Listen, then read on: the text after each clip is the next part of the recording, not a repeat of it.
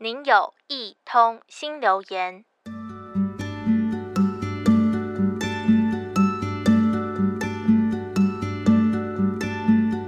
最近下班都会碰到祐祐和他妈妈。祐祐是一位喜憨儿，每次看到他都充满活力的跟我打招呼：“Hello，好久不见。”我也微笑对他说：“Hello，又见面了。”祐祐虽然像一个大小孩，喜怒哀乐总是写在脸上，但是说话很真诚，而且有一项绝技，就是背歌词。只要是喜欢的歌，他都能马上背出整首，还能够唱得很开心。他开朗的笑声也总是能感染身边的人。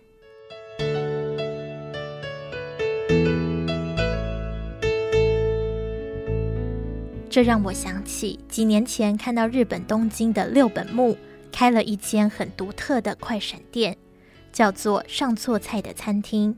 它只有三天的营业时间，店里是一群阿公阿嬷级的失智症服务生来帮客人上菜。餐厅的 logo 是一个吐舌头的笑脸，就像他们很可爱的口号一样。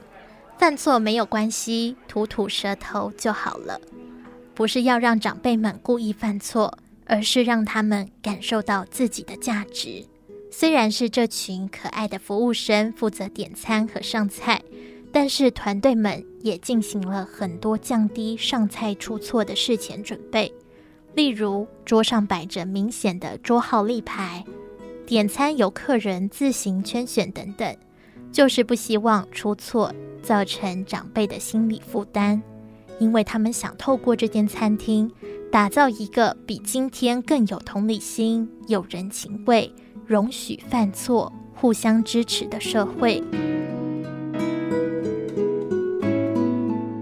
而我很喜欢里面一对音乐家夫妇的互动，太太中年失智，身为钢琴家的她还是很热爱钢琴，所以先生就鼓励她。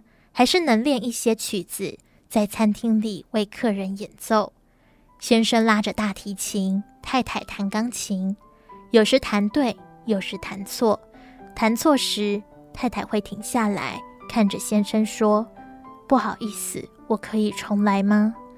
这时，先生会对着太太面带微笑，感觉就像在说“没关系”。随后就对着客人们说。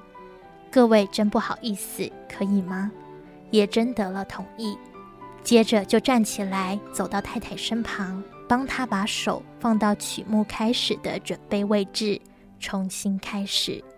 全程没有任何的责备，只有充满爱的互动。在场听着演奏会的嘉宾们看到这一幕，都流下了眼泪。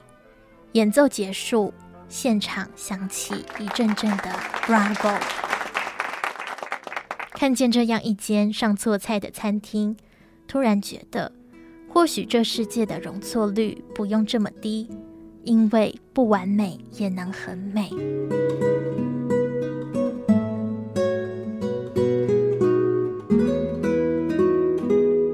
您的留言已完成，下次见。